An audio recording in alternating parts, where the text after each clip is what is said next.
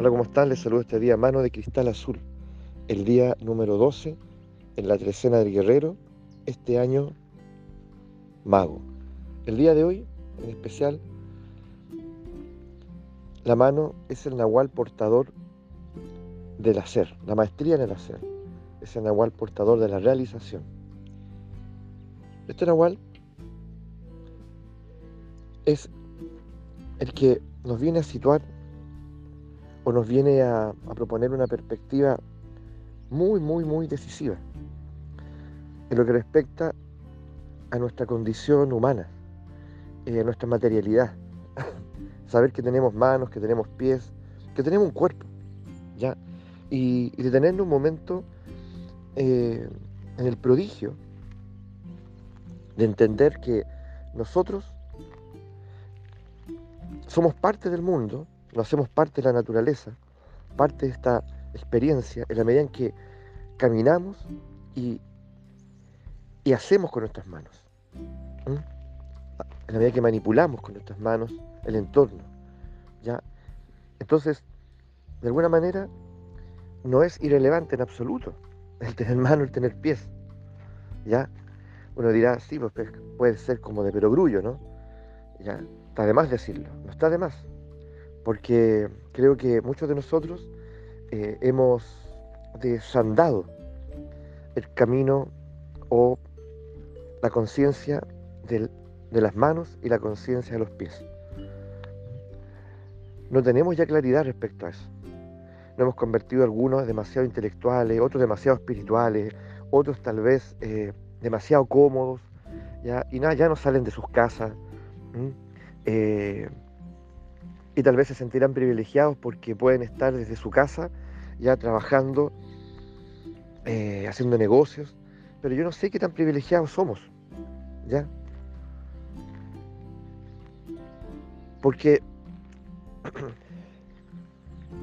el mundo, la naturaleza en particular, se le conoce a partir de las manos y los pies.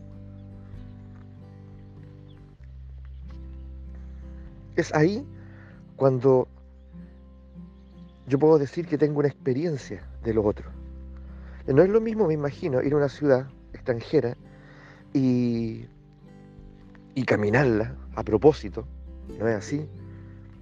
¿Mm?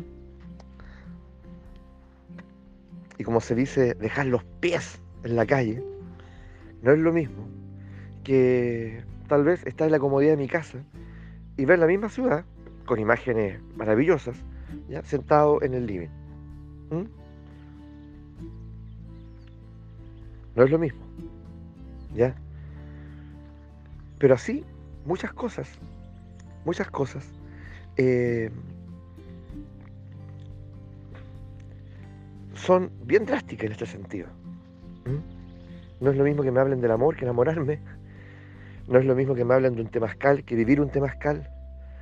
Y así, innumerables cosas. No es lo mismo eh, tirarme en paracaídas que, que, aunque me cuenten con detalle, yo vea videos de cómo lo hacen otros. ¿ya? Esas son experiencias de segunda mano, de segundo orden. Son experiencias igual, pero de segundo orden. ¿ya? Y, y lo cierto es que mi cuerpo, mi cuerpo demanda moverse. Mi cuerpo demanda eh, ser sacudido, agitado, ser requerido como tal, ¿ah? ser requerido como tal. Mi cuerpo demanda ser requerido como tal, ¿ya? Y, bueno, y desde esa perspectiva, eh, yo me pregunto, ¿cuántas veces nosotros hemos escuchado verdaderamente el requerimiento de nuestro cuerpo? De nuestras manos, de nuestros pies. De pronto mi cuerpo quiere salir a caminar. Por favor, salgamos a caminar. Y yo no lo escucho. Sabes que necesito bosque, bosque, necesito playa. Y necesito poner los pies en el agua, en el agua, en el agua del mar, en fin. Pero yo no lo escucho. A ver, ¿cómo el cuerpo me va a decir eso? ¿Ya? Si lo escuchas, te dice eso y mucho más. Tal vez tu cuerpo te dice, necesito oh, respirar un aire distinto a este. ¿Ya? Un aire diferente. ¿Mm? Necesito tomar algo diferente, que sea café, té, en fin, ¿ya? Y puede ser más específico. Necesito paico, chantén, ¿ah? boldo, peumo. Ahora. ¿Mm? Pero eso me puede decir mi cuerpo, por supuesto que sí. Por eso también a la mano se le reconoce como el sanador. ¿Ya? Al sanador, la sanación. Pero eso ocurre en la medida en que yo atiendo mi cuerpo, las demandas de mi cuerpo y de mis pies y de, mis manos. Entonces, mis manos, imagina, ya el éxtasis que deben experimentar cuando ellas están eh, en acción. ¿ah?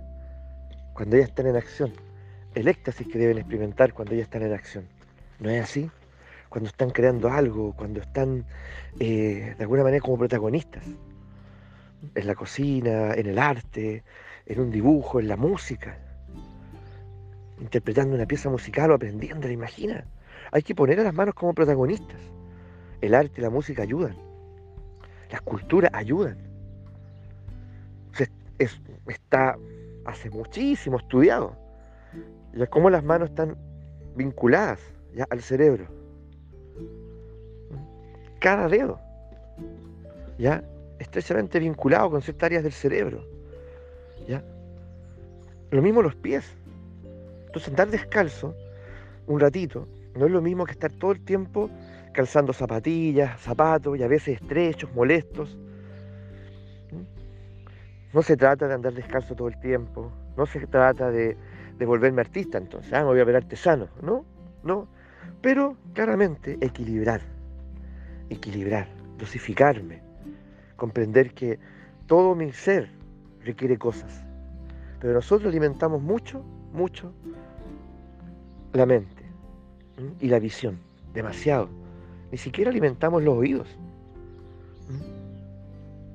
Los oídos están expuestos a mucho ruido. También tenemos que ser cuidadosos con eso. Entonces, reiteremos, recibimos la educación que merecemos y la que necesitamos en este momento de nuestra vida? No, pues, no. Entonces, en la educación que recibe nuestro hijo, que recibimos nosotros, ¿qué era lo que especialmente, qué era lo que especialmente se alimentaba, podríamos decir, y se incentivaba? Que básicamente es lo mismo que ahora. ¿Ya? Entonces, vamos por, a lo menos el día de hoy, como un entrenamiento, una disciplina, eh, concederle, concederle a nuestras manos protagonismo, a nuestros pies, a nuestro cuerpo entero. Y vaya, qué increíble lo que uno aprende de sí mismo a partir de ahí. De un acto tan concreto, pero tan versátil. Increíble, ¿ya? Y darme cuenta entonces, tú y yo, oye, que somos mucho, mucho más de lo que imaginamos y que la sabiduría está ahí, al alcance de las manos.